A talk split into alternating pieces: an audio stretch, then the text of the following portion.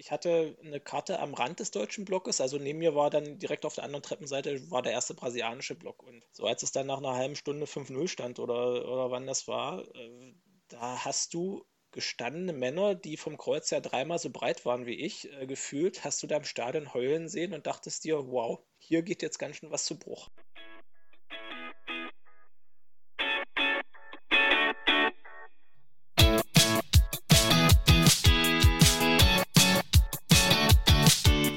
Fußballgeschichte, Fankultur, Groundhopping. Football was my first love ist deine Anlaufstelle für Fußball-Audio-Inhalte, Fußball-Podcasts und Hörbücher in der Football was my first love App.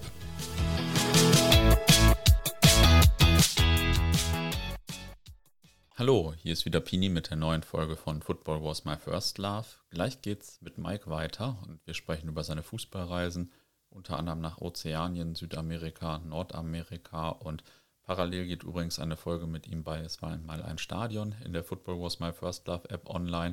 In der geht es um den südlichsten Ground der Welt in Patagonien. Mike war auch da bei einer seiner Reisen vor Ort und hat auch Interessantes und Amüsantes erlebt. Wir haben das hier mal noch in eine extra Folge gegliedert, ähm, sonst wäre dieser Podcast hier noch explodiert. ja, schaut da gerne mal vorbei. Jetzt aber erstmal ins Gespräch mit Mike. Vorhin kamen wir schon am Rande auf das Thema Nationalelf und du hast mir im Vorfeld erzählt, dass du auch heute noch mit der Nationalelf auswärts unterwegs bist. Wie hat das denn mal ursprünglich angefangen? Ja, angefangen hat es äh, bei mir das, das erste ähm, Deutschlandspiel, was ich, äh, was ich gesehen habe, war ähm, das letzte Spiel im Wem Wembley Stadion, England-Deutschland 2001. Äh, oder 2000 war Geil. das ja. ja. 2000, legendär, ja. ich habe es verpasst. Ich war der einzige Idiot, der es verpasst nee, hat. Da, ähm, äh, da bin ich mit meinem, meinem Vater und meinem Bruder hingeflogen. Ähm, ich hatte mein, meinem Vater und meinem Bruder irgendwann erzählt, ähm, da ist ähm, das, das letzte Spiel im Wembley-Stadion und äh, dann sagten die beide so, die eigentlich äh, nur zu der Zeit sporadisch zum FCM gegangen sind, ach, da können wir doch mitkommen. naja, gut. Damals gab es jetzt noch keinen kein Fanclub Nationalmannschaft und so weiter. Und dann habe ich ähm, beim DFB Karten beantragt. Wir haben auch drei bekommen, Flüge gebucht und dann sind wir für einen Tag hingeflogen und ähm, dann ging es los. Und äh, ich bin natürlich mega happy, dass ich das alte Wembley-Stadion noch gesehen habe. Und ähm, ja, was, ja. Äh, was mich bei dem Spiel beeindruckt hat, ist, ähm, ich meine, du, du weißt selber, ähm, deutsche Nationalmannschaft ist jetzt natürlich jetzt nicht großartig bekannt für viele Gesänge oder, oder ausufernde Gesänge oder wie auch immer, sondern es ist mehr so, äh, ja, kurze, knappe Gesänge und so weiter. Ähm, aber damals waren da 7000 Deutsche im Block im Wembley-Stadion und ähm, es war ein geschlossener Block, kann man sagen, von der Stimmung her. Ähm, es wurden halt einfache Lieder gesungen, die dann auch jeder kannte und, ähm, und dann, dann ging es los. Also fand, fand ich zu der Zeit beeindruckend, dass 7000 ähm, wild zusammengewürfelte Deu Deutsche von diversen Vereinen ähm, so eine gute Stimmung machen konnten. Fand ich ja, das fand, ich, fand, fand ich damals wirklich, äh, wirklich beeindruckend. Und ähm, ähm, ja. das war, äh, ja, so, so hat es angefangen. Dann war, war aber, ja, sagen wir mal, mehrere Jahre Ruhe und dann ging es eigentlich so bei, bei dem Spiel noch in Wembley, äh, am Ende legendär doch auch die Humba, oder? Genau, äh, das war aber nach Spielende. Äh, das war nach, weit ja. Spielende, wo ähm, ich weiß gar nicht, ob sogar noch mal Spieler rauskamen oder irgendwie sowas, aber da, da war das mhm. Stadion schon leer und dann, dann gab es noch die Humba, genau. Ähm, ich glaube, mhm. die, die hat hier der eine Frankfurter Vorsänger hat die dann geleitet. Martin Stein, äh, glaube ich, ne? Ja. Irgendwie sowas, ja, genau. Ja. ja. Ja, ja, genau, legendär, deswegen musste ich einmal nachfragen. Genau, und, und dann bin ich, ähm, sind wir ähm, äh, zurückgefahren äh, nach Stansted zum Flughafen und ähm, weil unser Flug ging auch äh, wie, wie, fast alle Flüge ähm, am nächsten Morgen um 6 Uhr um 7 zurück oder sowas und äh, äh, was ich da gesehen habe, wie Leute gepennt haben, das war, das war, war eine Show. Du, du, kennst da auf dem Flughafen ähm, die, die Bänke, die stehen dann immer mit dem Rücken so zusammen, also dass sich einer links, einer ja. rechts legen kann und dann äh, standen die Bänke so zusammen, dass sich oben nochmal so eine Mini-Ablagefläche ergeben hat. Und selbst da oben, was vielleicht so, so, so breit war wie ein DIN A4-Blatt oder sowas, oder vielleicht ein bisschen breiter, haben sich die Leute oben hingelegt und haben da geschlafen. Weil waren halt die, die mehrere hundert Deutsche da, die die Nacht auf dem Flughafen verbracht haben. Äh, so, wie, so wie wir. Ja. Cool, nicht schlecht. Und dann äh, war, warst du ein paar Jahre weniger unterwegs oder wie hat sich das dann genau. entwickelt? Genau, dann war ich ein paar Jahre weniger unterwegs und ähm, so, so richtig los mit, mit Nationalmannschaft ging es dann eigentlich erst wieder so, ich sag mal, 2011, 2012. Ähm, da, äh, also, ich sag mal so, äh, Auf, Aufhänger war dann die EM in der Ukraine. Mhm. Ähm, da, da waren, waren wir, war ich mit, mit ein paar Freunden unterwegs, ähm, haben wir ähm, halt die, die drei deutschen Vorrundspiele gesehen und dann auch noch ähm, mit dem Zug da bis nach Donetsk gefahren und so weiter. Ähm, äh, was einfach, allein die, diese legendären Zugfahrten da über, über 16 Stunden einmal quer durch die Ukraine, ähm, wo, wo schon was erleben kannst, äh, äh, das, das war schon cool und dann einfach sich da mit, mit Freunden treffen ähm, und, und die, die Spiele gucken, zum was trinken und so weiter. Und, ähm, und äh, wir hatten darüber auch schon mal äh, bei uns im Kreis diskutiert. Ähm, äh, ich sag mal, gerade für, wir sind jetzt eine, eine, kleine Truppe aus Magdeburg, die regelmäßig zu Deutschland spielen fährt. Warum eigentlich? Und ähm, äh, da kann ich auch relativ schnell für mich sagen, ist ähm, fehlendes Erlebnis Europapokal mit dem mhm. FCM. Also ist quasi so Ersatz Europapokal für uns. Und ähm, dass man halt trotzdem noch irgendwie ins Ausland fahren kann mit dem FCM und ähm, äh, nicht mit dem FCM, aber dann halt ähm, mit der halbwegs eigenen Mannschaft, äh, will ich es mal sagen. Und ähm, das, äh, das ist eigentlich so das, was da im, im Hintergrund steht. Naja, verstehe. Ja, das wäre natürlich auch noch eine Frage von mir gewesen, aber äh, das habe ich ja letztens schon mal in irgendeinem Podcast gesagt, dass das als äh, Dortmunder natürlich leicht ist, irgendwie die Nationalmannschaft langweilig zu finden, weil man ja auch selbst äh, jedes Jahr bei Real Madrid und keine Ahnung wo spielt und so weiter. Von daher verstehe ich den Punkt schon. Genau, ja. So, und dann, dann habe ich halt, äh, ich sag mal, die, die WM-Quali für Brasilien, da habe ich einige Spiele gesehen. Ähm, äh, äh, ich weiß gar nicht, Österreich, Irland war, ähm, war ich, dann, ähm, was, äh, was war noch dabei? Ähm, Färöer Inseln, ähm, ähm, wo wir mit der, mit der Fähre hingefahren sind, äh, von Dänemark aus. Äh, das war auch eine, eine mega lustige Tour. Also ein, die, die Fähre fährt ja irgendwie 36 Stunden von, von Hirtshals bis, bis zu den ähm, äh, Färöer Inseln und an Bord waren, ich weiß nicht, 600 Leute, davon 400 deutsche Fußballfans. so, so, so, so, ungefähr. Ähm, und äh, da kannst du natürlich vorstellen, was, was da los war. Ähm, äh, Habe ich auch ein paar, paar sehr paar sehr coole äh, Leute kennengelernt, mit denen ich heute noch in Kontakt stehe. Und, ähm, äh, und dann war halt der eine Seetag und äh, aus dem Duty-Free-Shop, der da an Bord war, ähm, da gab es halt Dosenbier ähm, zum halbwegs brauchbaren Preis. Und das, ich, ich, wir saßen dann da an Deck, haben die Sonne genossen und ich saß irgendwie ähm, an dem, in der Nähe des Ausgangs von diesem Duty-Free-Shop. Und es verging wirklich ungelogen keine zwei Minuten, wo nicht irgendein anderer Deutscher mit einem Sixpack an Bier aus diesem Duty-Free-Shop rauskam. Ja, das äh, überrascht mich nicht. ja, mich, mich auch nicht. So, und dann, ja, dann, dann kamen wir halt an, da äh, morgens um, um sechs auf, auf dem Ferion noch, wann die Fähre anlegte. Ich bin dann zur Unterkunft und der, äh, wir hatten eine Airbnb-Unterkunft, die, äh, wo dann eine, äh, die, ich war, war am Ende sieben oder acht Deutsche in der Unterkunft. Das war eine riesen Ferienwohnung, die sie dann halt zimmerweise vermietet haben. Ähm, und äh, dann hat mich, hat mir der, der Inhaber da noch morgens, morgens um sieben, weil ich der Erste war, eine kostenlose Stadtführung äh, mit dem Auto gegeben, hat mich zum Stadion gefahren, hier ist schon mal das Stadion und da könnt ihr das sehen und so weiter. Und dann habe ich gefragt, ähm, so, und jetzt äh, Schlüssel für die Eingangstür? Und der guckt mich an und lächelt, hier, brauchst du keinen Schlüssel, wir sind auf dem Fährröhren. Hier stehen, hier stehen immer alle Türen offen in allen Häusern. Ja ja, alles klar, wenn er das so sagt, Welt. dann brauchen wir wohl keinen. ja, ja, nee, also insofern, das, das war ganz lustig so. Und dann, äh, ich sag mal, ähm, absolutes Highlight für mich mit Deutschland war dann äh, WM in Brasilien. Mhm. Ähm,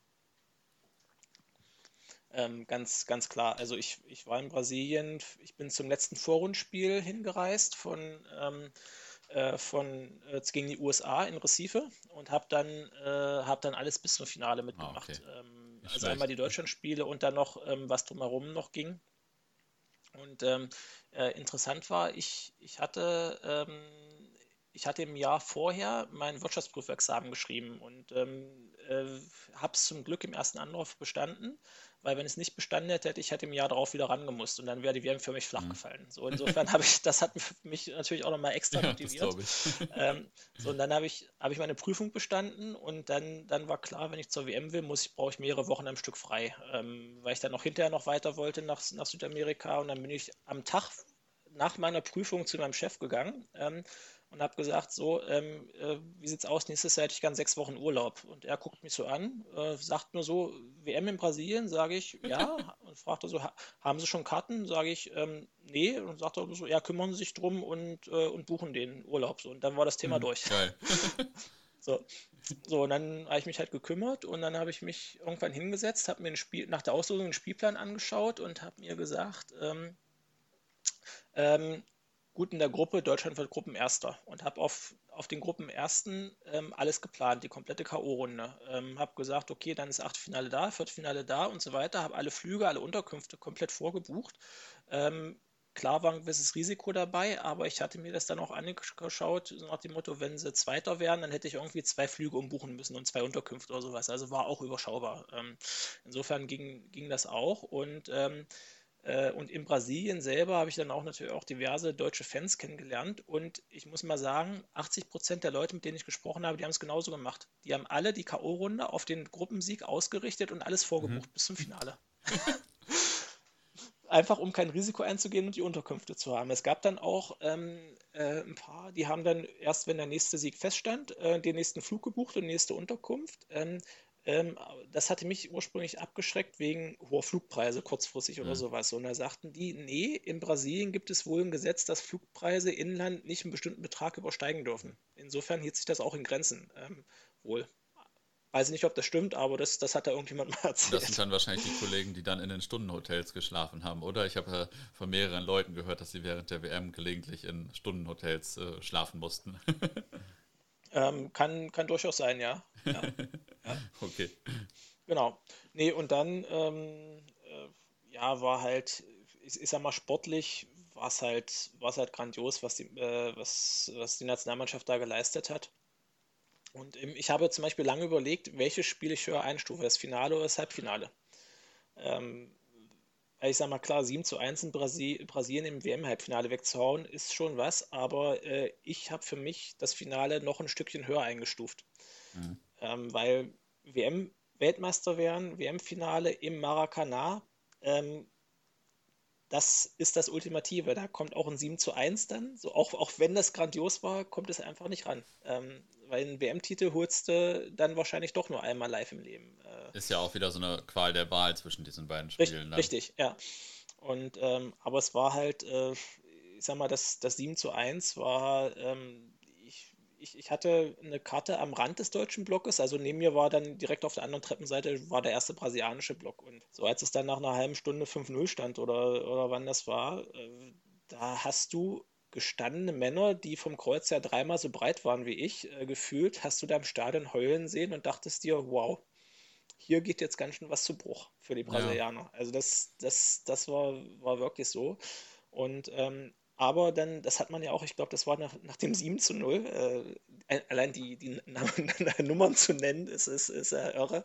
Ähm, nach dem 7 zu 0 sind ja die Brasilianer im Stadion aufgestanden und haben applaudiert. Aus Respekt mhm. und haben gesagt, wow, tolle Leistung. Und das war auch das, was man hinterher ähm, nach dem Spiel beim Rausgehen und so weiter gemerkt hat, dass die Brasilianer ähm, ähm, zu einem gekommen sind, haben einem auf die Schulter geklopft und haben gesagt, Wahnsinnsleistung, habt, ihr habt verdient gewonnen und so weiter. Die, die, waren, ja, alle, die waren alle traurig, ohne Frage, aber in dem Moment mega gastfreundlich und, und haben dann auch, aber auch alle gesagt, jetzt haut bloß die Argentinier weg.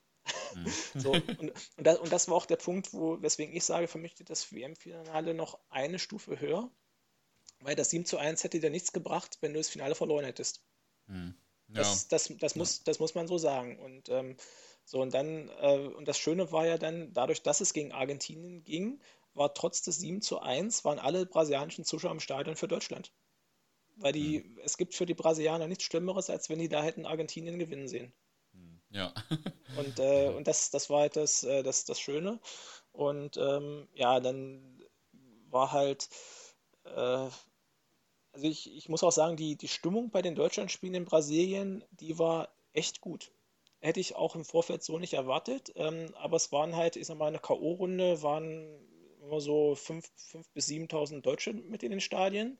Und beim Finale dann natürlich noch, ein paar, noch mal ein paar mehr. Ähm, und ähm, der Blockzug mehr oder weniger kom komplett mit. Also es war nicht, nicht sehr kreativ, ohne Frage, aber das erwarte ich bei einer Nationalmannschaft auch nicht. Nee, ähm, das, nee. das, da muss angefeuert werden, da gibt es zwei, drei Gesänge und einen Deutschlandschlachtruf und dann ist gut. Und, und wenn es äh, nicht peinlich wird, ist auch schon gut. Wäre jetzt genau. so meine Sichtweise, aber wahrscheinlich eher von den Heimspielen. genau, also, also Heimspiele gucke ich auch nicht. Also ich, ich, ja. ich, ich, fahre auch nur auswärts. Ähm, äh, so, und, ähm, so, und dann, sag mal, haben wir gewonnen. Ähm, im Stadion noch gut gefeiert und dann war auch klar, äh, Siegesparty an der Copacabana. So, und dann gibt es ja, ich weiß nicht, ob du das weißt, es gibt an der Copacabana einen deutschen Pavillon. So ähnlich wie Ballermann 6 ähm, nee, auf, auf, Ma auf, Mallorca. Es gibt, äh, also es ist wie auf, Ma äh, in, äh, auf Mallorca gibt es da an der Strandpromenade an Copacabana so, so kleine Pavillons, alle, alle 100 Meter ähm, ein. Und es gibt einen deutschen Pavillon, ähm, schon immer. So, und ähm, an dem ähm, hat sich dann irgendwie, haben sich da abends dann irgendwie, weiß nicht, 1000, 2000, 3000 Deutsche getroffen und haben den, haben den Pavillon ja gesoffen. Also da war schon irgendwie um 10 das, das Bier alle oder sowas, dass die händeringend versucht haben, in Rio da Sonntagabend noch äh, Bierfässer ranzukriegen. Ähm, waren auch diverse mobile Verkäufer, ähm, die dann da mit, mit selbstgemachten Caipirinhas aufgetaucht sind, haben, äh, hast du kein Geld gehabt, kein Problem, Kreditkarten, Lesegerät, haben die äh, ist einer mit dem Fahrrad gekommen, hat drei Caipirinhas verkauft und hat ein Kreditkartenlesegerät gezückt, zum, äh, das du bezahlen konntest. ja, das ja. Äh, aber klar, ist natürlich einfach auch eine mega ja. Möglichkeit dann ja. mal. Mhm.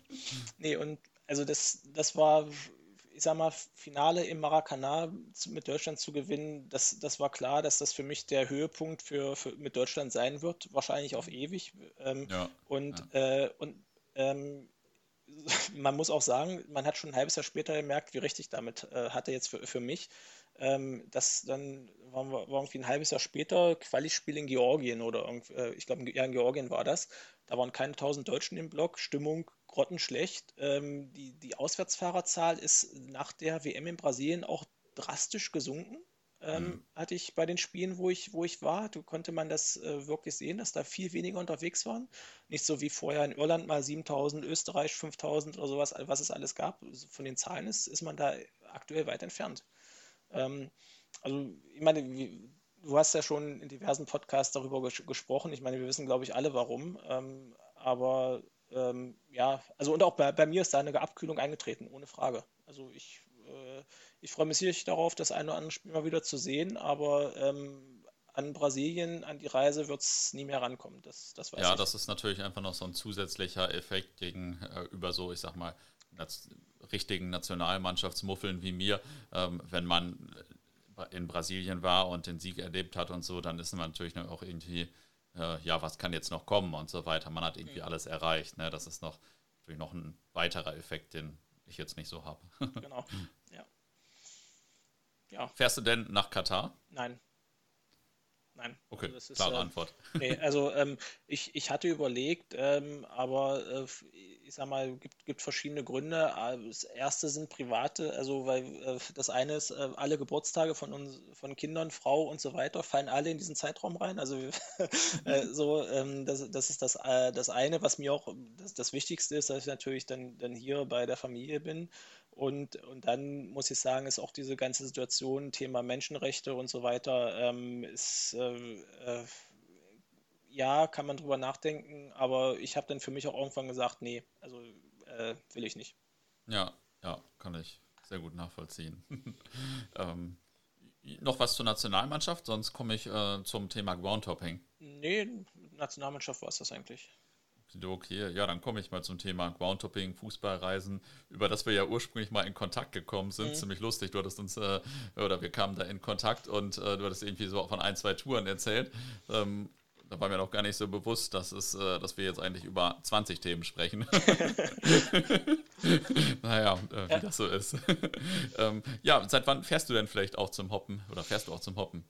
Ja, das, ich, ich sag mal, fing, fing, parallel dann an mit der Zeit, wo ich auch FCM Allesfahrer äh, war, dann Ende der 90er. Ähm, da guckt man dann erstmal so leicht über den Tellerrand hinaus und ähm, ich sag mal, aufgrund der lokalen Nähe war es ähm, Braunschweig, äh, die ersten Spiele, die ich dann geguckt habe, dann auch ähm, Hannover gegen Braunschweig mal 96 oder 97 ähm, mhm. an, einem, an, einem, Mittwochabend in der dritten Liga. Da habe ich meinen Vater noch überredet, mit mir hinzufahren, weil ich war ja noch Schüler und das ist auch ganz witzig. Ähm, äh, mein Bruder war zu der Zeit beim Bund, hatte aber in der Woche Urlaub. Das heißt, der hat mir seinen ähm, Bundeswehrausweis mitgegeben, dass ich zumindest die Zugfahrt kostenlos nach Hannover und zurück äh, mitnehmen konnte.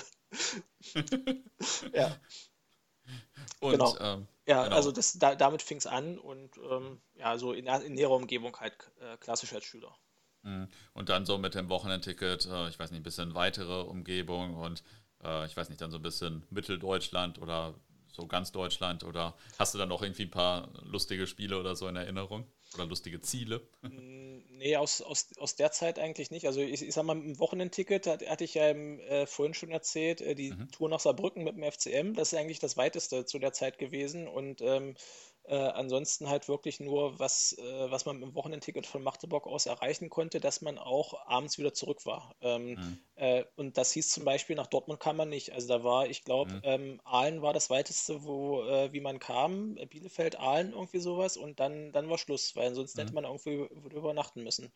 Ähm, insofern war es bis dahin nach Westen begrenzt. Ich weiß, ich war noch vor der Insolvenz von Hessen-Kassel, waren wir mal im Aue-Stadion in Kassel. Ähm, und meinen ersten Länderpunkt habe ich tatsächlich auch mit einem Wochenendticket gemacht, ähm, mit, mit, einer Fahrt nach Stettin. Ähm, äh, weil das auch so ein, so ein kleiner Reinfall war. Dann war Züge ewig verspätet, dann war auch irgendwie keine richtige Anstoßzeit vorher rauszufinden, war alles noch äh, Internet in, in Kinderschuhen.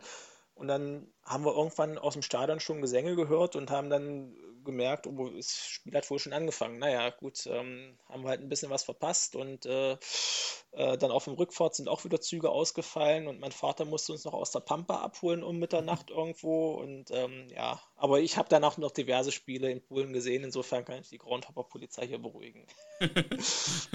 und äh, das ist jetzt ja schon ein bisschen her, der erste Ländepunkt. Hast du denn mittlerweile Europa komplett? Nee, ähm, äh, ich würde sagen, zehn oder zwölf fehlen mir noch in Europa. Ähm, mhm. Also äh, viele Zwergstaaten fehlen mir noch, aber auch, ich sag mal, äh, obwohl ich da sehr gerne hinreise, Richtung Osteuropa, ähm, ich sag mal, sowas äh, wie Armenien, gut, Kasachstan zählt jetzt, obwohl es in Asien liegt, zu, zu, zur UEFA. Ähm, Portugal fehlt mir zum Beispiel noch, obwohl ich schon mehrfach im, äh, im Urlaub da war, mhm. aber ich habe noch kein Spiel da gesehen. Ähm, also insofern, ich habe noch ein bisschen was vor mir. Ist auch so, ähm, einer der, der Wünsche, will ich es mal sagen, die ich habe. Ich habe jetzt, ich habe jetzt keine Ziele für, für Groundtopping, was ich, was ich irgendwie mal erreichen muss oder sowas, sondern ich habe Wünsche. Und ein Wunsch ist einfach, Europa irgendwann komplett zu haben. Und ob mhm. das, ob das jetzt mit 50, mit 60 oder mit 70 ist oder auch gar nicht passiert, auch egal. Ja. ja. Ich bin ja Italien-Liebhaber und muss daher auch nach Italien fragen. Mhm. Hast du da irgendwie ein paar Spiele oder Stadien oder Fans oder irgendwas besonders in Erinnerung? Also ganz klar, ganz oben steht San Siro. Ähm, mhm. Das würde ich wahrscheinlich überraschen, die Antwort. Ähm, also Giuseppe Merzat Stadion war das erste Mal 2001 im Januar. Ähm, da sind wir ähm, da sollte der FCM eigentlich am Samstag in Göttingen ein Freundschaftsspiel haben, was dann wegen Schneefall abgesagt wurde. Wir waren aber schon auf dem Weg, weil wir eh nach Italien weiter wollten, nur für zwei Spiele am Sonntag und dann wieder zurück. Ähm, also sind wir mit dem Auto bis Innsbruck gefahren, da in Zug rein und äh, dann waren wir erst in Bergamo ähm, gegen Florenz und dann abends war AC Mailand gegen AS Rom. Mhm. Und, und das Spiel, das hat sich bei mir irgendwie eingebrannt. Ähm, das war in der Saison, wo Roma Meister geworden ist, Anfang der 2000er. Ah, ähm, ja. das, das war Sonntagabend halt 20.15 Uhr oder 20.30 Uhr oder sowas. 60.000 äh, Zuschauer, 5.000 Römer davon. Ähm, und es war so dermaßen laut in diesem Stadion auf beiden Seiten. Wir sind fast, also ich will mal sagen, fast die Ohren weggeflogen, weil ich sowas in der Form bis dato noch nie erlebt habe. Und das äh, dazu massiver Bengalo-Einsatz auf beiden Seiten und so weiter und so fort. Spielerisch mega mega gut. Also äh, da haben wir bei, bei Milan ähm, äh, ähm, Shevchenko, ähm, Bierhoff und so weiter mitgespielt. Bei Roma mhm. natürlich Totti schon, ähm, wahrscheinlich damals schon im 20. Jahr. ähm, und äh, äh, war, war wirklich grandios. Und dann sind wir ähm, sind wir nach dem Spiel raus aus dem Stadion und auf einmal haben wir uns mitten im Milan-Mob befunden, die, die auf die Gäste draufstürmen wollten, da Ach, mit, Lat mit, Latten und so weiter und wir so erstmal schnell zur Seite, wieder rein ins Stadion, haben wir zum Glück noch ein Tor gefunden, das offen war, ähm, haben dann da nochmal äh, irgendwie zehn Minuten gewartet, bis sich irgendwie die Lage wieder beruhigt hat und, und dann sind wir wieder zurück. Ja. ja. Okay. Ja, nee, und dann ansonsten, ähm, was hat mir in Italien noch gut gefallen? Also ich habe hab jetzt auch schon diverse Spiele in Italien gesehen. Ich fand zum Beispiel ähm, landschaftlich und äh, so von der Stadionarchitektur das in Palermo auf Sizilien, ähm, finde ich mega cooles Stadion. Mhm. Äh, ja. Äh, wie, was, was so vor den Bergen liegt und finde ich richtig, richtig gut gelungen. Ähm, oder ähm, wo ich letztes Jahr war im Urlaub, ähm, die alte Schüssel von Verona. Äh, mhm. das, ist ja, das ist ja ein Traum von einem Stadion. Also mhm könnte könnt ich sofort wieder hin. ja, ja, ja. Also Palermo, äh, also, also ich war schon in beiden, aber Palermo ist so, äh, finde ich auch richtig geil, aber ich habe so ein richtiges sinnlos Spiel da gesehen. Also das äh, tut mir eigentlich fast ein bisschen weh, aber äh, ja, ja ich, vielleicht ich, einfach nochmal hinfahren. Ich hatte auch so ein sinnlos Spiel. Ich, äh, warte mal, ich glaube, das war gegen Carpi oder irgendwie sowas. Ähm, hm. äh, mal, mal kurz gucken. Ja, gegen, gegen Carpi. Also das war, äh, war irgendwie nicht, nicht so doll. Ähm, äh, ja, was ich auch ähm, gut fand, ähm, im Pro Vercelli. Ähm, ich sag mal, der, der, Name sagte mir, obwohl ich großer Fußballfan bin, bis ich da war, nichts, obwohl die ja, ich weiß nicht, sechs oder sieben Meistertitel geholt haben, Anfang des 20. Jahrhunderts. Mhm. Ähm, äh, Zweitligaspiel damals, ähm, fand, da hast du schon eine gewisse Historie auch gespürt gehabt, obwohl es ein kleines Stadion ist, fand, ich, fand ich auch ganz cool. Mhm. Okay. Ja, nicht schlecht, dann warst du auch wirklich schon einige Male da. Ja, ähm, genau, drei, ja, drei, drei, vier Mal war ich, äh, war ich in Italien, ja. Mhm. Und ein besonderes Land ist für dich ja Slowenien. Wie kommt ja. das denn? Ja, äh, meine Frau ist, äh, kommt aus Slowenien. Und ähm, dementsprechend äh, äh war ich jetzt schon sehr häufig dort. Also wir haben, äh, wir haben uns hier in Hannover ähm, kennengelernt, ähm, äh, ganz normal. Und ja, ich weiß gar nicht, 15, 20 Mal war ich mittlerweile in Slowenien ähm, zu Familienbesuch. Und wenn es reinpasst, dann natürlich auch immer gern in Verbindung mit Fußball gucken. Mhm. Dann sag mal ein bisschen was zum Fußball da. Ich habe äh, gefühlt gar keine Ahnung. Ja, also. Und de facto wahrscheinlich auch nicht. ja, ähm, vielleicht, bevor ich zum Fußball komme, will ich vielleicht nochmal so ein paar Worte allgemein zum Land sagen. Also, Slowenien mhm. ist ja ähm, äh, Teil vom ehemaligen Jugoslawien, ähm, hat, hat zwei Millionen Einwohner ähm, und äh, hat, bietet landschaftlich meines Erachtens wirklich eine ganze Menge. Ähm, du, hast, äh, du hast die Alpen auf der einen Seite mit, äh, mit tollen, wo du im Sommer wandern kannst, im Winter Skifahren kannst. Ähm, dann hast du wirklich coole Weinregionen, ähm, wo, du, wo du dich ähm, schön mit diversen Hausverkostungen und, und kleinen Weinhöfen und so weiter ähm, äh, richtig gut genießen kannst. Ähm, ähm, diverse andere Sachen und hast auch Mittelmeerküste. Also bist in, in drei Stunden bist du von, vom Alpengipfel an der Mittelmeerküste und kannst baden gehen. Und ähm, bietet halt wirklich auch, auch eine ganze Menge. Und ich finde zum Beispiel die Innenstadt von Ljubljana, der Hauptstadt, ähm, äh, finde ich richtig charmant. Du hast halt den, den Fluss, der einmal durchfließt und äh, hast davon links und rechts äh, gerade im Sommer diverse Bars und Cafés. Ähm, und dadurch, dass es da auch ähm, im Sommer schön warm ist, kannst du da abends e ewig lange draußen sitzen, was auch ähm, äh, was auch alle Leute machen. Also die Bars sind auch, du kannst Montag, Dienstag, Mittwochabend dahin kommen. Die Bars sind im Sommer alle draußen immer komplett voll und du kannst das Leben einfach wirklich schön genießen. Und das ist, äh, das ist cool. Und ähm, deswegen sage ich auch immer, äh, ähm, ich habe jetzt natürlich besondere Beziehungen, aber äh, wenn, wenn Leute Richtung Kroatien oder, oder Serbien oder wie auch immer fahren, ähm, äh, sage ich halt auch gerne mal, macht doch zumindest mal zwei Tage halt in Slowenien und, und schaut euch da ein bisschen was an. Es lohnt sich. Mhm. Ja, stimmt, das hat nicht so ein, ist nicht einfach nicht so bekannt, ne, wie mhm. Kroatien, Serbien ja. und so, das stimmt schon. Na gut, wenn man, wenn man von Österreich nach Kroatien durchfährt, bist du auch bloß eine halbe Stunde in Slowenien. Ähm, mhm. Also kommt drauf an, welche Route du nimmst, aber ähm, äh, ja, aber durchaus mein Tipp an alle Hörer, ähm, nehmt euch ruhig mal die Zeit und, und, äh, und baut da eine äh, ein, zwei Tage als, als Stop ein. Mhm. Was ist denn so, oder was sind die größten Spiele vielleicht in Slowenien? Ähm, also grundsätzlich der Fußball in Slowenien ähm, spielt jetzt keine Riesenrolle. Das, das muss, man, muss man so sagen. Ähm, viel größer sind ähm, in Slowenien Basketball, Handball ist auch, äh, ist auch beliebt und Wintersport natürlich. Ähm, mhm. Äh, da gibt es diverse äh, Sachen. Und Fußball ähm, gibt es die, die erste slowenische Liga, da spielen zehn Mannschaften. Und ähm, ich sage mal, es gibt zwei Mannschaften, die rausragen. Das ist Olympia Ljubljana und NK Maribor. Ähm, ja, ja, ja. Ähm, so, NK steht übrigens äh, für äh, Fußballclub, also Nogometni, Nogometni Club, ähm, ist einfach die wörtliche Übersetzung vom Fußballclub. So, und das sind die zwei großen. Und ähm, die beiden haben, ich sag mal, auch die, die einzig relevanten Ultragruppierungen. Und wenn die zwei Vereine gegeneinander spielen, dann geht es auch hoch her und alles andere kann man, ähm, ich will nicht sagen unter Ölk verbuchen, aber es kommt, kommt dem schon nahe. ähm, also wenn, äh, wenn die, wenn die beiden gegeneinander spielen, dann sind die Stadien auch irgendwie mit, mit 10.000 Zuschauern irgendwie so gefüllt. Beide Seiten fahren auch ultramäßig richtig groß auf. Also da gibt es äh, regelmäßig diverse Pyro-Shows, Choreos zu sehen und so weiter. Und die Polizei muss zusehen, dass sie, das, dass sie die Leute im, im Zaum halten. Und alle anderen Spiele drumherum ist halt wirklich ähm, ja, nett anzusehen. Ähm, also ich weiß gar nicht, was die Liga für einen Zuschauerschnitt hat, 1000, 1500, irgendwie sowas. Also ähm, Tage, also bis, bis auf das eine große Spiel gibt es an der Tageskasse immer Tickets. Also da braucht man sich jetzt keine, keine Gedanken zu machen und ähm, ähm dementsprechend äh, einfach hinfahren, Spiel genießen. Ähm, ich sag mal, es gibt viele Vereine mit kleineren Fangruppen. Ähm, zum Beispiel, also meine Frau kommt aus der Nähe von Celje ursprünglich und da gibt es halt den NK Celje. Ähm, und die, die haben jetzt auch bei meinem zweiten Versuch, wo ich, wo ich da war, habe ich gesehen, die haben jetzt neuerdings eine Ultragruppe von 20, 30 Leuten. Ähm, mhm. äh, das war beim ersten Besuch noch nicht der Fall. Hat vielleicht auch damit zu tun, dass Celje jetzt im Corona-Jahr ähm, äh, das erste Mal überhaupt Meister geworden ist. Völlig überraschend. Und ähm, dann haben sie auch noch die erste Quali-Runde der Champions League überstanden und haben halt nur durch den Einzug der, der in die zweite Runde der Champions League Quali ihren Etat verdoppelt.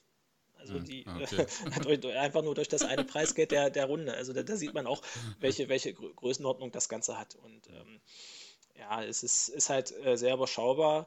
Ähm, auf der anderen war in, war in Celje nicht auch mal irgendwie so ein, so ein Krawallländerspiel 2005 ja, ja. oder so von genau, Deutschland? Genau, genau da, da ah, Deutschland, ja. Deutschland mal gespielt 2005, wo es auch wohl heftige Ausschreitungen gab. Ich kenne kenn auch, kenn auch zwei, drei Leute, die dabei waren. Ähm, jetzt aber die, die entscheidende Frage, warum war das Spiel in Celje? Das die Geschichte dahinter ist nämlich noch viel interessanter, wie ich finde. Ja, das finde, also das, äh, ich habe das damals gar nicht geschnallt, aber jetzt bin ich gerade eigentlich auch einigermaßen überrascht, dass da das Länderspiel war. Genau, also in Celje steht nämlich ein Stadion für 13.000 Zuschauer. Neu gebaut mit Sitzschalen und allem drum und dran und jeder fragt sich, also äh, die, die, beiden Spiele, die ich in Celje gesehen habe, hatten 400 Zuschauer. Ähm, so, warum steht da ein Stadion mit 13.000 Zuschauern? So, die Geschichte dahinter ist äh, relativ interessant. Und zwar haben sich Anfang der 2000er Ljubljana und Maribor ähm, gestritten, ähm, in welche Stadt kommt das neue Nationalstadion. Also es war klar, es wird ein neues Nationalstadion gebaut. Und die beiden Städte, die Bürgermeister insbesondere, haben gestritten, wo wird es gebaut. Und das hat sich irgendwie ewig hingezogen. Und hat der Bürgermeister von Celle gesagt, macht ihr doch, was ihr wollt, ich baue hier ein Stadion hin. Und hat dann kurzzeit äh, da eine Ausschreibung gemacht, hat das Stadion bauen lassen. Und weil die anderen beiden Städte immer noch nicht aus dem Quark kamen, hat, hat, ähm, hat der Zell das einzig, ähm, einzige Stadion gehabt, was von der UEFA zugelassen war über mehrere Jahre. Und deswegen waren halt über mehrere Jahre die Länderspiele in Celje. Hm. Ich hätte ja gedacht, dass da, da der Verbandspräsident herkäme oder so. Nee, nee das war irgendwie äh, Bürgermeister getrieben, dass der gesagt hat, streitet okay. ihr euch, ich baue mein Stadion, dann, dann spielen wir die Nationalmannschaft hier ein paar Jahre hier. Okay, ja, ja. lustig. Ja. ja, und dann hat, haben, haben halt auch ähm, Maribor und Ljubljana ähm, als Stadion gebaut und das Nationalstadion selber ist jetzt in Ljubljana das, ähm, das große, wo, das heißt groß, da passen halt 16.000 Zuschauer, Zuschauer rein. Und da war ja auch das Finale der U21 EM in diesem, äh, im letzten Jahr, äh, wo Deutschland mhm. den Titel geholt hat. Und ähm, ja, genau. Also es ist äh, interessante Geschichte äh, drumherum. Ja, definitiv. ja, was gibt es noch zu sagen? Ich weiß nicht, was ist dein Lieblingsground oder so vielleicht in Slowenien? Ähm, Lieblingsground selber habe ich, hab ich gar nicht so, weil ich sage mal, es sind alles kleine, niedliche Stadien. Ähm, ich sage mal, man kann mit, ähm, dadurch, dass die Entfernungen auch nicht groß sind, also man fährt von Ljubljana nach Maribor ist eine Stunde auf der Autobahn, ähm, kann man auch ähm, durchaus einen Doppler, ähm, Doppler machen ähm, an mehreren Tagen. Ähm, das, das ist äh, problemlos möglich. In Celje zum Beispiel habe ich mal einen anderen interessanten Doppler gemacht. Da war um 14 Uhr Fußball beim, beim ersten Mal und um 16 Uhr war Handball und die Stadion, die, das Stadion und die Halle stehen direkt nebeneinander, 10, 10 Meter auseinander war ich halt erst beim Fußball und bin rübergegangen zum Handball. Und, äh, und äh, die, die Handballer von Zell, die waren ja mal Champions League-Sieger, ich glaube 2004 mhm. oder irgendwie sowas. Also das Hand, Handball ist da die, in Zell die deutlich größere Nummer, während beim Fußball da irgendwie 400 Zuschauer waren, waren beim Handball 2000 oder irgendwie sowas. Mhm. Ja. Nee, ansonsten ähm, äh, beste Grauens kann, wie gesagt, ist alles ähm, klein. Ähm, ich finde das Nationalstadion in Ljubljana für, ein, für einen Neubau ziemlich gelungen, muss ich sagen. Macht, macht was her. Das hat so ein leicht geschwungenes Dach und so weiter, finde ich, find ich ganz gut gelungen. Und ähm, ja, äh, letztes Jahr ähm, bin ich zufällig in den Genuss gekommen, das Pokalfinale in Slowenien zu sehen. Mhm. Ähm, das war, war im Prinzip Zufall. Ähm, also ich war, wir waren dann drei Wochen vor Ort bei meinen Schwiegereltern und ähm, äh, in die Zeit fiel halt das U21 EM-Finale, was ich gerade gesagt hatte, wo, wo Deutschland ja auch dann Europameister geworden ist. Und ähm, für das Spiel wollte ich mir dann auf der slowenischen Eventim-Seite ähm, ein, ein, Ticket holen. Und ähm, ich mache dann Eventim auf und dann kommt so als erste große Werbung ähm, heute am Pokalfinale jetzt Tickets sichern. Und ich so, was? Äh, äh, hier, war, hier sind doch noch keine, gar keine Zuschauer zugelassen oder sowas. Da habe ich mir das da angeklickt. Und ähm, da war, weil das war Ende der zweiten Welle, in der zweiten Corona-Welle. Ähm, und ähm, äh, da hieß es dann, ähm, nee, jetzt ist das erste Spiel, wo wieder äh, Zuschauer zugelassen sind ähm, und äh, heute Abend geht's los. Und ich zu meiner Frau bloß und zu meinen Schwiegereltern, ähm, Leute, ich fahre jetzt los, ich fahre nach Koper ähm, und man muss dazu sagen, Koper liegt an der Mittelmeerküste, also einmal durchs Land. einmal durchs Land heißt zweieinhalb Stunden. ähm, und habe gesagt, ich gucke mir dann heute mal das Pokalfinale an. Haben sie gesagt, alles klar, viel Spaß und dann ähm, bin ich los. Und ähm, ich muss sagen, das war wirklich cool, hatte ich gar nicht so erwartet. Also da hat dann äh, Olympia Ljubljana gegen, äh, gegen NK Celje gespielt und ähm, gerade weil es Pokalfinale war und es war das erste Spiel nach Corona, wo wieder Zuschauer zugelassen waren, ähm, waren halt beide Seiten ziemlich heiß. Ähm, und äh, gut, Ljubljana hat natürlich den, äh, den deutlich größeren Block gestellt, Celje als aktueller Meister dann äh, einen, äh, einen kleineren Block. Ähm, aber es war war, war gut was los und hat, hat Spaß gemacht. Also äh, vor allem, weil es so überraschend kam, hatte ich überhaupt nicht mit, mit gerechnet. Mhm. Ähm, und dann gibt es halt so eine, so eine kleine, äh, so ein kleines Pokalfinale. Ja, nicht schlecht. Cool. Und äh, noch was zu Slowenien, sonst mache ich nämlich weiter.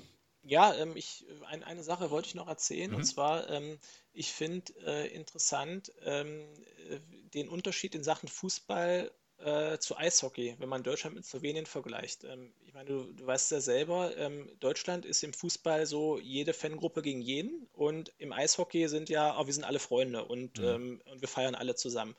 In Slowenien ist es genau umgekehrt. ähm, da ist im Fußball so, wenn man mal die zwei Großen rausnimmt, da ist alles so friedlich und, äh, und freundlich. Und ähm, dann äh, beim Eishockey gibt es halt auch ein großes Spiel, das ist auch wieder Olympia Ljubljana gegen äh, Jesenice. Ähm, die spielen in der, in der Alpenliga, wo auch Teams aus Österreich, Italien, Schweiz und so weiter mit bei sind. Ähm, und die hassen sich wie die Pest. Äh, da war ich einmal dabei und dann ähm, flogen da die Bengalis zwischen den Fanblöcken in der Halle hin und her und so weiter. Und ich dachte, was geht denn hier ab? Ähm, es war halt völlig, völlig kurios, äh, äh, das, das Ganze zu sehen, dass die da in der Halle überhaupt keine Hemmungen haben, da die Bengalos hin und her zu schmeißen und sich voll, komplett voll zu pöbeln und, und so weiter. Ist das da mehr so der Rowdy-Sport, sage ich mal? Kann man das so sagen? Mag sein, also mag auch nur das eine Spiel sein, aber das, das, das habe ich halt besonders in Erinnerung, weil ich es auch so ja. gesehen habe. Ja, ja, ja nee, und so und, und, und generell noch, wie gesagt, die sind, die sind alle beim Fußball freundlich. Ich war letztes Jahr noch bei einem Zweitligaspiel in Rogaška Slatina ähm, und da gibt es eine kleine überdachte Tribüne von für 500 Leute oder irgendwie sowas und äh, alle sitzen da und auf einmal höre ich, kurz nach Spielbeginn ein paar Gesänge von außerhalb des Stadions und ich sehe auch ein bisschen Rauch aufsteigen und ich gucke so, was ist denn da los? Da stand, stand so eine kleine Gruppe, 20 Leute, außerhalb des Stadions, außerhalb des Zauns, hat da gesungen die ganze Zeit über das ganze Spiel, hat mehrfach, haben mehrfach Pyro gezündet und ich, ist sehr interessant. Dann bin ich nach dem Spiel einfach mal zu denen hingegangen und habe gefragt, warum steht denn ihr eigentlich draußen? Und haben sie so gesagt, ja, outside no rules. Ähm, und haben gesagt, hier können wir machen, was wir wollen. Polizei stand daneben, haben nicht eingegriffen und äh, haben sie halt von da angefeuert. Hm. ja, warum nicht? Ja. Du hast ja auch noch eine Reihe anderer Länder besucht, die man vielleicht nicht direkt auf dem Schirm hat. Und eine ganz besondere Reise hat dich nach Ozeanien geführt, glaube ich. Genau. In welchem ja. Rahmen, Rahmen war das? Ähm, das war im Rahmen unserer Elternzeitreise, die meine Frau und ich gemacht haben. Wir haben ähm, schon, also meine Frau ist genauso reiseverrückt wie ich. Ähm, die hat mit Fußball zwar nichts zu tun, ähm, also um das zu untermauern, meine Frau hat ihren Fußballländerpunkt Slowenien zusammen mit mir gemacht. Also sie hat vorher nie ein Spiel im eigenen Land gesehen. Mhm. Ähm, ähm, aber sie ist genauso reiseverrückt wie ich. Und ähm, wir hatten dann schon, äh, wo wir das erste Mal über Kinder gesprochen haben, ähm, äh, gesagt, Ja, in Deutschland gibt's, ist ja das schöne Konstrukt der Elternzeit, die man ja auch gemeinsam nehmen kann, ähm, wo man jetzt nicht auf Urlaub einen Arbeitgeber angewiesen ist. Und ähm, die Zeit wollen wir nutzen, um, äh, um eine längere Elternzeitreise zu machen. Und äh, das heißt bei uns, wir waren elf Wochen unterwegs und waren dann in Australien, Neuseeland und im Südpazifik, ähm, Samoa, Tonga, Cookinseln und Französisch-Polynesien. Und ähm, das, das haben wir gesagt, ja, wir, wir wollen es für uns machen, die Zeit nutzen. Ähm, so, eine, so eine Chance bekommt man nicht wieder. Und, ähm, und dann sind wir einfach, haben wir die Reise gebucht, haben unsere kleine Tochter, die zu dem Zeitpunkt acht Monate alt war, in, mit ins Flugzeug genommen und los ging's. Ja, nicht schlecht. Und da, wie, wie bewegt man sich da zwischen den Ländern eigentlich fort? Ja, ähm, äh, mit Flugzeug oh, in erster Linie. Also auch ja. ähm, äh, innerhalb Australiens beispielsweise haben wir ähm, das meiste mit Flugzeug gemacht. Einfach ähm, äh, muss dann berücksichtigen, ähm, du hast dann ein kleines Kind im Auto und äh, fährst jetzt nicht jeden Tag sechs Stunden im Auto. Das tust du dem Kind ja, nicht ja. an. Dann steigst ja, halt lieber in den Flieger für zwei Stunden und. und oder schön hier 14 Stunden Greyhound-Bus oder so. um, um Gottes Willen. ja. Nee, und ähm, äh, also mit, mit dem Flieger äh, ganz normal zwischen den. Ländern. Ah, also es ist auch, ähm, wir hatten, ich, ich finde auch interessant, ähm, es hat sich dann so, als wir die Reise dann geplant haben, so langsam, wir hatten eine gewisse Vorstellung. Wir, hatten ges ursprünglich gesagt, wir machen vier Wochen Australien, vier Wochen Neuseeland und zwei Wochen Südpazifik. Ähm, daraus wurden am Ende dreieinhalb Wochen Australien, zwölf Tage Neuseeland und, ähm, und fünf Wochen Südpazifik. Mhm. ähm, weil äh, wir haben dann im Laufe der Planung festgestellt, ähm, äh, wir hatten bis dato irgendwie auf dem Schirm, dass man von jeder Südpazifikinsel immer nach Neuseeland zurück muss, um dann wieder auf die nächste zu fliegen. Mhm. Und dann haben wir irgendwann festgestellt, habe ich gefunden, oh, hier gibt es einen Direktflug von Samoa nach Tonga. Wollen wir dann nicht noch ein weiteres Land einbauen? Tonga, also Samoa hatten wir nämlich vor und dann wollen wir dann nicht noch nach Tonga fliegen, weil wir sind ja schon mal da. und, äh, und, genau das gleiche mit ähm, zwischen Cookinseln und Französisch-Polynesien gibt es auch einen Direktflug. Ähm, und dann äh, haben wir das so geplant, weil wir haben, auch gesagt, ähm, Neuseeland ist weit weg, ohne Frage. Da muss man auch erstmal wieder hinkommen. Aber nach Neuseeland kommst du doch schon noch mal eher als in Südpazifik, wo nochmal äh, fünf Stunden weiterfliegen musst. Ja, und, äh, ja, ja. Zum, zumal auch eine sehr gute Freundin von meiner Frau in Neuseeland wohnt. Ähm, insofern, das äh, haben wir auch immer einen Grund, da mal wieder hinzufliegen. Mhm. Und ähm, ja, dann sind wir zum Beispiel von Samoa nach Tonga mit so einer ähm, Acht-Personen-Maschine geflogen, da äh, mit noch Zwischenstopp auf amerikanisch Samoa, zweimal über die Datumsgrenze an einem Tag geflogen und äh, ähm, äh, Flugzeug vollgepackt bis oben hin mit Gepäck ähm, und dann, dann ging es los. Hm. Sag ein paar Sätze zu den Spielen oder zu den Grounds, ja. Länderpunkten, die du wahrscheinlich ja gemacht hast. genau, also ich habe ähm, auf der Reise, äh, jetzt muss ich nichts Falsches erzählen, vier Länderpunkte gemacht. Ähm, ich habe angefangen in Australien. Ähm, da war ich zuerst ähm, äh, beim Zweitligaspiel im Vorort von Sydney ähm, zwischen den Sutherland Sharks und Manly United. Ähm, mhm 300 Zuschauer, 40 Gästefans, 0 zu 1. Ähm, komplett unspektakulär, außer dass sie das Bier als Dosenbier ähm, in einer Bar im Stadion verkauft haben. das, blieb mir, das blieb mir noch so in Erinnerung. Ja. Und ähm, dann habe ich auf der weiteren Reise noch ein zweites Spiel in Australien gesehen. Das war dann ein Pokalspiel ähm, in Adelaide.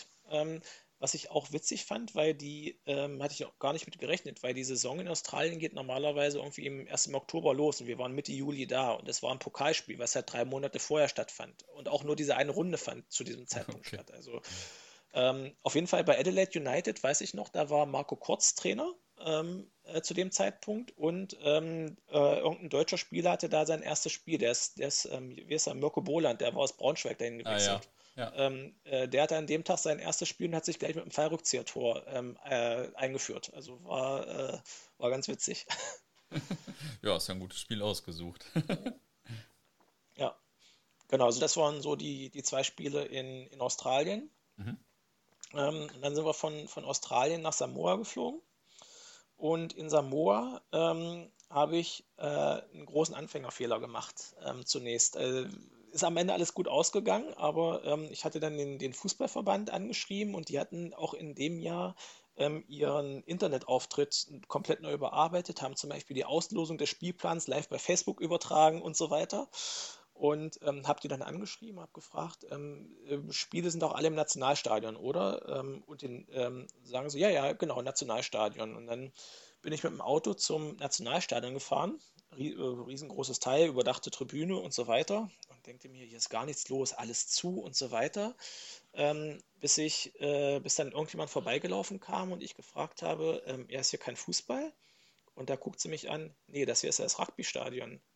Weil auf Samoa ist äh, Rugby der Nummer, äh, Sport Nummer eins. Deswegen haben die auch das große Nationalstadion. Und äh, da ich in dem Moment überhaupt nicht dran gedacht ähm, und habe mich nur gewundert, dass ich da vor verschlossenen Stadion stehe.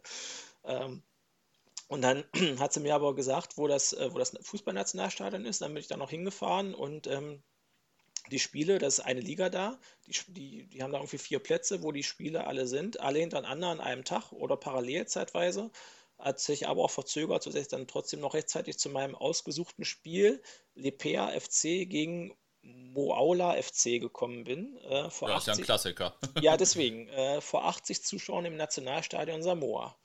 Ähm, mit einem sagenhaften 0 zu 2 äh, ausgegangen.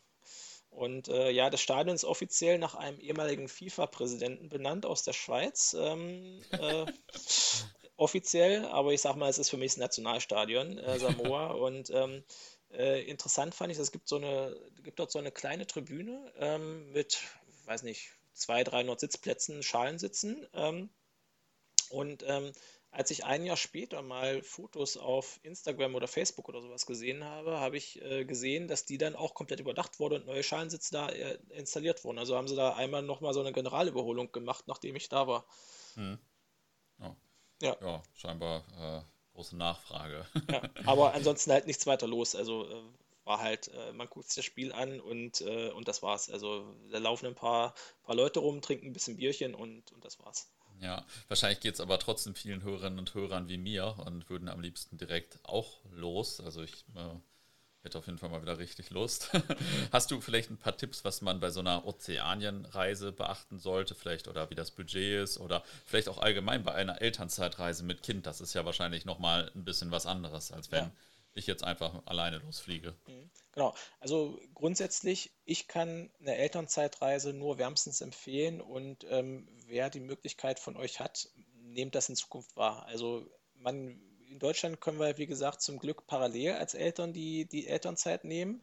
Und ähm, ich finde, und die Erfahrung haben wir dann halt auch ein Jahr später gemacht, ähm, Reisen mit einem Kind, was noch nicht laufen kann, ist relativ einfach. Weil du setzt das Kind in den Kinderwagen, trägst es in der Trage rum und, äh, äh, und äh, es ist glücklich, weil dem Kind ist es relativ egal, wo es gefüttert wird und wo die Windel gewechselt wird. Hauptsache die Eltern sind dabei. Mhm. Ähm, wenn das Kind laufen kann, das hatten wir dann, als wir ein Jahr später in Kolumbien waren, ähm, da hat das Kind schon seinen eigenen Willen und es will links ran und äh, links lang gehen und du sagst, wir müssen aber jetzt rechts lang und das wird dann schon ein bisschen anstrengender. Insofern mhm. ist in dem Alter wirklich noch ähm, alles relativ problemlos ähm, möglich. Wichtig ist Planung. Also das, das, das ist wirklich so. Man muss sich halt überlegen, ähm, was man macht. Also wir hatten im Vorfeld auch gesagt, Australien, Neuseeland beispielsweise, machen wir uns null Gedanken. Das sind westeuropäische Standards, da gibt es alles in den Supermärkten zu kaufen, da gibt es Ärzte, da gibt es Apotheken und so weiter. Null, null Risiko. Ähm, wir hatten dann mit den, mit den Inseln halt, mit den Südpazifikinseln überlegt, was, was machen wir davon überhaupt und ähm, haben dann aber gesagt, okay, ein Krankenhaus gibt es überall die haben zwar vielleicht nicht die beste Ausstattung, aber ähm, also das war immer so das, das kleine Risiko, was wir gesehen haben. Was ist, wenn, den, wenn mit dem Kind irgendwas passiert? Aber am Ende ist alles toi toi toi gut gegangen. Ähm, so, und das heißt, wenn man dann mal auf so eine Insel fliegt, sollte man vielleicht am Babynahrung ein paar mehr Sachen einpacken, ein paar Winde mehr einpacken und, ähm, und ich sag mal, das das war es schon im Groben an Planung. Also man, man sollte sich vorher überlegen, wie groß ist das Ding, wo man hinkommt und was, was äh, kann man da über erwarten. Aber ähm, grundsätzlich, und den Tipp haben wir auch im Vorfeld gelesen, es gibt überall auf der Welt Babys und Kinder. Und dementsprechend gibt es auch überall Babynahrung und Windeln zu kaufen. Ja, das äh, leuchtet auch, mir ein. auch auf der, auch auf der, auf der kleinsten Südpazifikinsel. Da wirst du zwar vielleicht nicht jetzt die große Auswahl bekommen, aber äh, du hast zumindest eine kleine Auswahl. Das, mhm. das ist überall so. ja. ja. verstehe ich. Ja. ja, und weil du gefragt hast mit, mit Budget, also ähm, man muss dazu sagen, wir waren ja elf Wochen unterwegs und mit, mit einem kleinen Kind steckst nicht mehr in Hostels ab. Ähm, ja, das, ja, das machst du nicht. Wir haben es überwiegend, äh, und den Tipp kann ich auch geben, wir haben uns überwiegend Apartments äh, gebucht über Airbnb. Ähm, weil ein Apartment hat in der Regel den Vorteil, dass du ein separates Schlafzimmer hast. Das heißt, wenn du das Kind dann abend hin, äh, abends hinlegst, hast du in der Regel noch das Wohnzimmer, wo du dich, ich sag mal, relativ frei bewegen kannst, unterhalten kannst, essen kannst, wie auch immer. Und das ist halt nicht wie im Hotelzimmer, wo du nur einen Raum hast, musst du dann im Dunkeln sitzen und ruhig sein. Ähm, also mhm. den, das ist der erste Tipp. Ähm, dann dabei auch darauf achten, es gibt da gute Filterfunktionen, dass man sagt, hat, das, hat die Unterkunft einen Hochstuhl, hat die ein, ähm, hat die ein Babybett und, und solche Sachen. Ähm, das, äh, das, das kann man dabei noch filtern und sollte man beachten. Ähm, wobei es dann auch, äh, ich sag mal, spezielle ähm, Gadgets gibt für, für solche Reisen. Also wir haben dann in Australien zum Beispiel ein spezielles Babybett für Reisen geholt. Das wiegt nur drei Kilo, passt in den Koffer rein und da kann ein Baby drin schlafen. Gibt es aber in Europa nicht zu kaufen. Und deswegen war es als, okay. als eines der ersten Dinge, was wir in Australien gemacht haben. Wir sind ja. in einen der dieser Babyläden gegangen und haben das Bett gekauft ähm, für die weitere Reise. Ähm, oder auch, ähm, äh, es gibt ähm, ähm, normalerweise, wenn du mit Kind reist, äh, musst du deinen äh, Kinderwagen am Gate vom Flug, äh, am Flugzeug abgeben. Ähm, weil, und dann wird er im, im, unten transportiert und du kriegst ihn am nächsten Flughafen irgendwann am Gepäckband wieder. Und äh, wir haben herausgefunden, es gibt einen speziellen Kinderwagen, den kannst du auf Handgepäckmaß zusammenfalten und kannst ihn halt mit ins Flugzeug reinnehmen, packst du oben ins Gepäckfach und hast ihn direkt am Gate hinterher, wenn du aussteigst, wieder und kannst dein Kind reinsetzen. Ähm, das ist halt auch so ein, ähm, so ein schönes Ding, was uns sicherlich einige Nerven und Zeit gespart hat. Ja, ja. ja, nee. Ich fand ja in Australien besonders gut, wo du das gerade mit dem Bett sagtest, ähm, was heißt besonders gut, aber da gab es halt so Züge, wo man äh, dann so seinen Sitz verstellen konnte. Also es war so ein Zweier und daneben okay. so ein Vierer und man konnte einfach die Lehne so schieben. Dann hatte man hier den Vierer und auf der anderen Seite den Zweier. Okay. Ist ja total simpel, aber okay. total hilfreich.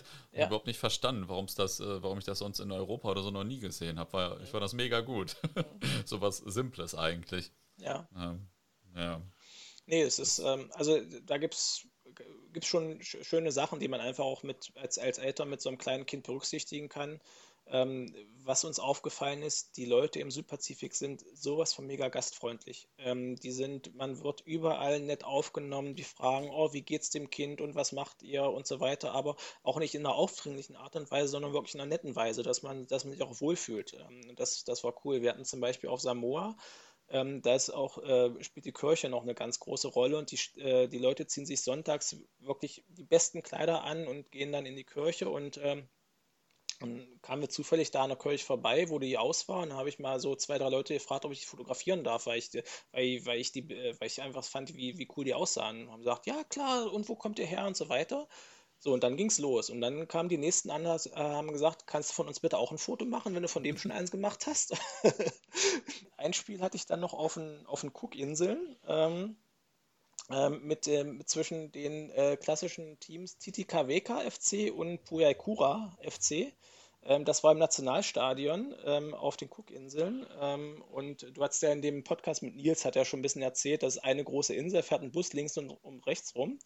Und ähm, äh, die Mannschaften haben zwar ein eigenes Heimstadion, die Spieltage finden aber immer woanders statt. Also wenn du eine Heimmannschaft da siehst, heißt das nicht unbedingt, dass die an ihrem eigenen Heimstadion spielen, sondern das wird munter durchgewürfelt.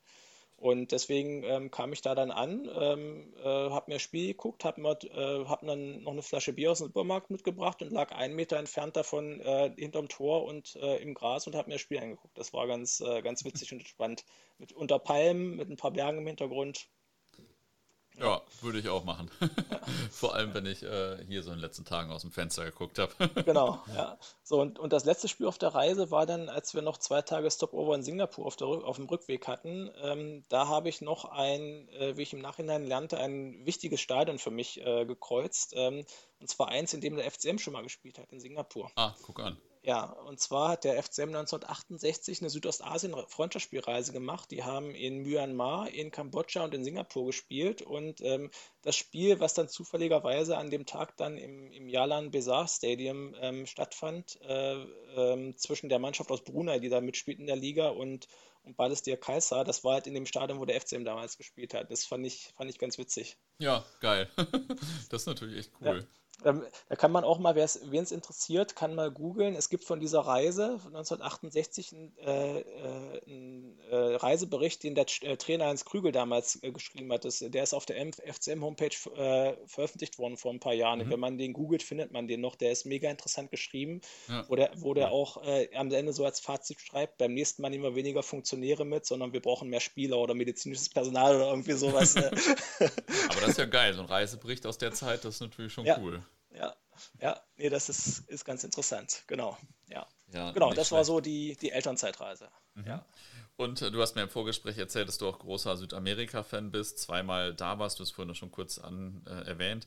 Wo warst du denn genau? Südamerika ist ja mhm. groß.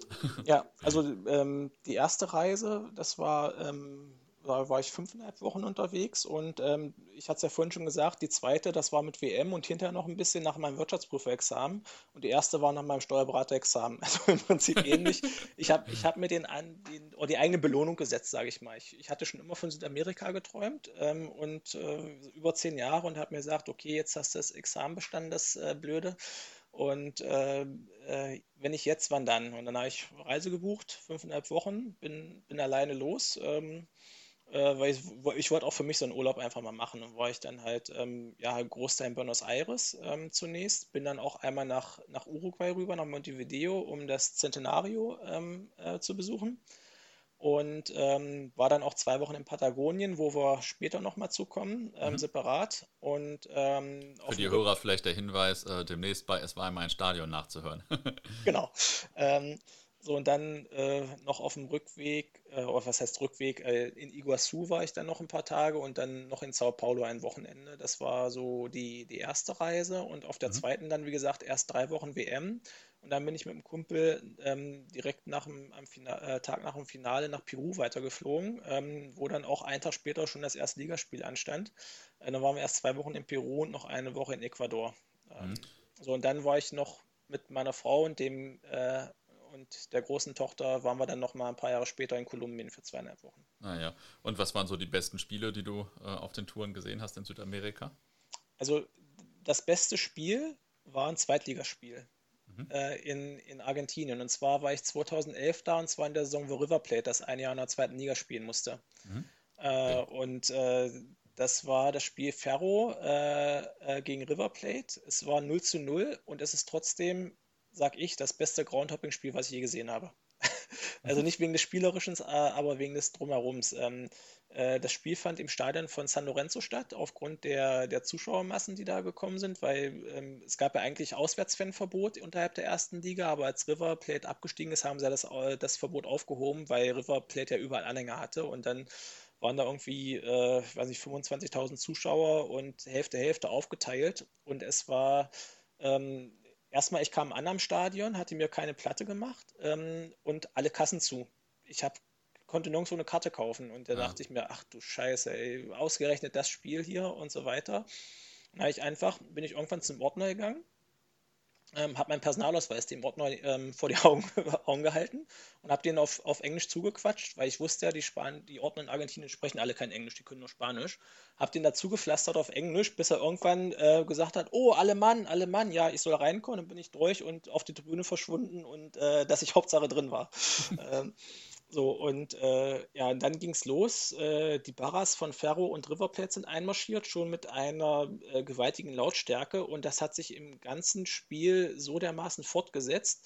Ähm, es, die wurden wirklich beide Seiten, die haben sich gegenseitig hochgeschaukelt. Es wurde lauter, lauter und lauter. Und in der Halbzeit, es gab keine Halbzeit für die, die haben die komplette Halbzeit durchgesungen und haben in der zweiten Halbzeit nonstop weitergemacht. Das war, das, das war irre. Deshalb, äh, ich dachte, wo, wo bin ich hier? Ja. Und ähm, ich war, am, am, nächsten Tag war noch äh, Racing Independiente, was ja nun auch eines der, der, der, der großen Klassikos in Argentinien ist. Ähm, aber äh, das war auch mega, mega cool, mega laut. Aber das, selbst das konnte da nicht mithalten. Hm, ja, nicht schlecht. Also ja. äh, komme ich schon wieder Lust loszufahren.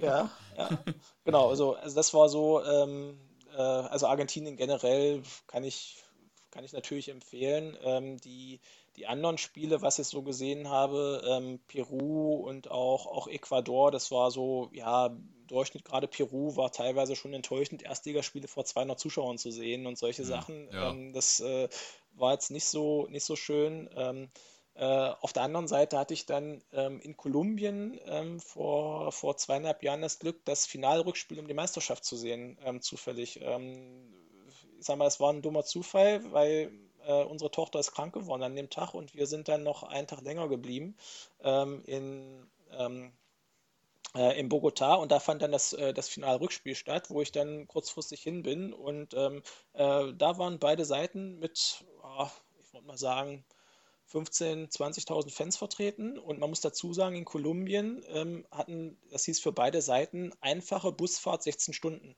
bis nach Bogotá. Und das Ganze dann hin und zurück. Und da waren, waren halt, ich weiß nicht, wie viele hundert Busse da waren, aber halt so circa 15.000, 20.000 Fans von beiden Seiten und äh, haben da richtig gut Alarm gemacht. Ach, krass. Ja, ja. Und äh, gute Grounds auch dabei, vielleicht bei den ganzen Südamerika-Touren? Ähm, ja, also ich, ich bin ja ein Fan von Schüsseln, von alten mhm. Schüsseln. Insofern mhm. ist, ähm, äh, steht für mich, äh, wirst du nicht zum ersten Mal hören, Huracan ganz mhm. klar auf 1 in Argentinien. Ja, höre ich wirklich nicht das erste Mal. Äh, äh, das, das ist wirklich äh, so, so dermaßen cool, rein, reine Betonschüssel und äh, da habe ich auch Huracan gegen River Plate gesehen, ähm, auch wieder mit 10.000 Gästefans von River Plate, die Heimkurve komplett voll und ähm, mega cool. Ähm, dementsprechend auch das Stadion von River Plate, das Monumental, ähm, das, das finde ich ziemlich cool. Und äh, in Montevideo natürlich das Centenario. Also das einmal gesehen und besucht zu haben mit einem Spiel, äh, das, das war auch so ein Wunsch. Äh, es, ist, es ist auch einer der Wünsche, die ich habe. Ich habe ja vorhin gesagt, ich habe keine Groundhopping-Ziele, sondern Wünsche, alle WM-Finalstadien ähm, zu besuchen oder zumindest mhm. die, die noch stehen. Mhm. alle, alle geht ja nicht mehr. Ja, das stimmt. Ja, ja, ja nicht schlecht. Also wie gesagt, ich könnte jetzt direkt losfahren. Ich merke so richtig, dass ich zwei Jahre äh, nicht richtig los war. ja, das, das, das, geht, das geht mir auch so. Also es ist, äh, wird, wird mal wieder Zeit. Was auch ziemlich hoch auf meinen Groundtopping-Erlebnissen steht, ist ein Länderspiel. Ähm, das würde ich definitiv in die Top 5 meiner besuchten Spiele einordnen. Und zwar war ich mit einem Kumpel 2011 beim Gold Cup in den USA. Das ist ja das Pendant zur Europameisterschaft für Nordamerika. Mhm. Und da war das Finale USA gegen Mexiko im, im Rose Bowl Stadium in Los Angeles, was ja auch dieser Schüssel ist mit einem Rang und 93.000 Zuschauer, also auch die höchste Zuschauerzahl, die ich bislang erlebt habe. Und äh, 70.000 Mexikaner darunter. Ähm, im Stadion und das Spiel selber grandios. USA führt nach 20 Minuten 2 zu 0 und äh, Mexiko dreht das Spiel auf 4 zu 2, was ja. dann die 70.000 Leute da halt komplett ausflippen lassen. Und äh, äh, und das in Verbindung halt mit dem Stadion, wo das WM-Finale 94 stattfand, ähm, ist für mich ähm, auch so, so, ein, so ein richtig cooles Highlight, äh, was mir in Erinnerung bleibt. Ja, denkt man gar nicht. Äh, bei Top 5 Spiele denkt man eigentlich nicht an so eine Partie. ist, ist richtig, ja, aber gehört, gehört für mich dazu. Wo geht es denn für dich eigentlich hin, wenn irgendwann Corona demnächst äh, in den Griff bekommen ist oder so? Ja, das, meine Frau und ich diskutieren tatsächlich gerade, was unsere nächsten Urlaubsziele sind. Und ähm, weil die Frage ist ja auch, welches Land macht wann auf, wann darfst du wo rein, unter welchen Voraussetzungen und so weiter. Und ähm, wir sind beide auch große Asien-Fans und ähm, insofern stehen wir da schon hin, wobei da die asiatischen Länder natürlich schon immer ziemlich harte Restriktionen aktuell haben und wir wir nicht wissen, ob es das wird. Ansonsten vielleicht ähm, Mexiko, Costa Rica, irgendwie sowas. Also wir sind komplett offen, was das anbetrifft. Ähm, nur ja. eins steht ziemlich sicher fest, es soll der November dieses Jahr als Haupturlaub werden und dann müssen wir einfach zu absehbarer Zeit gucken, welches Land lässt uns rein. Ja, ja. Okay, dann äh, musst du jetzt vielleicht noch eine interessante und amüsante Anekdote erzählen, wie jeder Gast hier. ja, ich, ich hatte ja schon im Vorfeld überlegt, aber mir kam bloß eine in den Sinn, weil die wirklich, äh, äh, weil ich die wirklich äh, toll finde. Ähm, ich war 2012 mit, mit zwei Freunden, haben wir eine Balkantour gemacht. Ähm, also 14 Tage, sechs Länder, äh, irgendwie sowas in dem Dreh. Ähm, und wir hatten alle kein Auto, kein eigenes. Deswegen sind wir nach Belgrad geflogen und haben uns dort einen Mietwagen genommen, mit dem wir jetzt in alle Länder rein durften. Ähm, in alle bis auf eins, und zwar Moldawien. Mhm. Also haben wir das Auto äh, äh, in Rumänien abgestellt, in der letzten Stadt vor der, vor der Grenze und sind mit dem Bus nach Moldawien rüber ähm, haben dann dort den Erstligaspiel geguckt in, in Chisinau und sind ins Hostel zurück. es war ein Sonntagabend und wir waren schon bettfertig, weil nächsten Morgen um 8 fuhr der Bus zurück nach Rumänien. Und ähm, dann ähm, saßen wir noch draußen, hatten, wollten alle uns noch ein Bierchen gönnen und auf einmal kommt ein Kanadier an, kommt raus so ähm, und sagt, äh, kam, kam mit ihm ins Gespräch, hatten auch eine Flasche Wodka dabei. Naja, du weißt, gute Geschichten beginnen selten mit einer Flasche Milch. ähm, insofern, ähm, ja, wir ein bisschen Wodka getrunken mit ihm, ein bisschen Bierchen und dann sagt er so gegen Mitternacht, also er fährt jetzt noch in eine Disco. Wir drei gucken uns an wir, keiner hat ein Wort gesagt. Wir sind alle rein, haben uns umgezogen und sind mit ihm mit. ist ja klar. Weil so eine Chance, so eine Chance hast du nicht nochmal. Ähm, Problem war, wir hatten alle kein Geld mehr. Wir hatten das schon ausgegeben. Ähm, so, und dann, was macht der Kanadier? Hat zufällig einen Polizisten auf der Straße getroffen, hält ihm seine Kreditkarte vor die Nase und ähm, äh, der Polizist verstand auch sofort, hat auf den nächsten Geldautomaten gezeigt, dass wir uns noch Geld ziehen konnten, sind dann da in die Disco rein, hatten einen lustigen äh, eine lustige Nacht, würde ich mal sagen, bis morgens um vier, halb fünf, wie auch immer. Ähm, sind dann zurück ins Hostel. Ähm, nach zwei Stunden Schlaf, alle völlig verkatert aufgewacht, zurück, äh, dann zum Busbahnhof. Und, ähm, äh, und wenn du von Moldawien nach Rumänien fährst, hast du eine EU-Außengrenze, die du überschreiten musst. Und wir hatten da schon diverse Geschichten gehört im Vorfeld, dass die Busfahrer die Fahrgäste mit in Anspruch nehmen, um Zigaretten, Alkohol zu schmuggeln oder sonst irgendwas. Und wir dachten uns, mal gucken, was hier passiert. Naja, es kam, was kommen musste. ähm, der Bus fuhr Richtung Grenze und dem letzten Grenzort äh, vor der Grenze hielt der Bus auf einmal an der Straße an. Einfach so. Es kam eine alte Frau aus dem Haus raus, was daneben stand, reichte eine schwarze Plastetüte zu dem Busfahrer und der Busfahrer fuhr weiter, ohne dass auch nur ein Wort gewechselt wurde. Wirklich, es wurde kein Wort gewechselt. Schwarze Plastetüte rein, Busfahrer fuhr weiter. Dann ähm, holte der Busfahrer aus der schwarzen Plastiktüte zwei Stangen Zigaretten raus, die er unter allen Fahrgästen verteilte. Ähm, bis auf uns, weil wir, wir waren nicht mehr notwendig, der Bus war voll. Ähm, weil es durfte halt jeder, Fahr jeder Person durfte irgendwie eine Schachtel Zigaretten mit über die Grenze nehmen. Also wurde es halt unter den Gästen aufgeteilt und nach der Grenze wieder eingesammelt. Aber damit nicht genug. Ähm, äh, als dann an der Grenze das Gepäck von allen durchleuchtet wurde, ähm, da gab es auch noch einen Duty-Free-Shop und ähm, der Busfahrer bat alle Fahrgäste, ähm, bitte doch in den Duty-Free-Shop zu gehen und jeweils eine Flasche Wodka zu kaufen. Außer uns wieder, weil es waren ja genug andere da. Bezahlt wurde der Wodka mit Bargeld aus der schwarzen Plastetüte, die vorher den Besitz Besitzer gewechselt hatte. So, ähm, dann ähm, haben die äh, anderen Fahrgäste da den Wodka gekauft, haben das dem, haben sind eingestiegen, das wurde dann hinterher eingesammelt vom Busfahrer und dann fuhren wir weiter. Und ein Kilometer hinter der Grenze hielt der Busfahrer wieder an und es stieg ein Polizist zu. Äh, nee, nee, nicht ein Polizist, ein, eine Person im äh, ganz normal äh, zivil gekleidet, setzte sich vorne neben den Busfahrer hin, um dann ähm, vor, für vorn weiter und nach einem weiteren Kilometer stand eine Polizeistreife. Da hat die Straße blockiert. Und er hat dem, Bus, äh, äh, zum Busfahrer gesagt, er soll bitte anhalten. Daraufhin machte der gerade zugestiegene Mann in Zivilklamotten eine Handbewegung, so nach dem Motto, geht mal aus dem Weg und die Polizeistreife fuhr zur Seite und der Bus fuhr durch.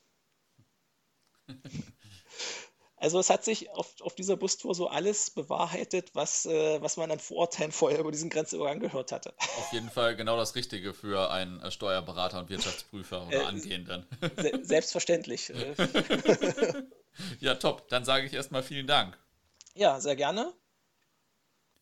Das war Teil 2 mit Mike, eines dieser Interviews, bei denen ich es extrem bedauere, dass man im Moment viel digital und nicht vor Ort aufnimmt, aber na, das äh, wird bestimmt auch noch mal passieren. In der Football Wars My First Love App ist wie gesagt parallel bei Es war immer ein Stadion eine Folge mit Mike online gegangen, in der es um seine Reise nach Patagonien und den südlichsten Ground der Welt dort geht.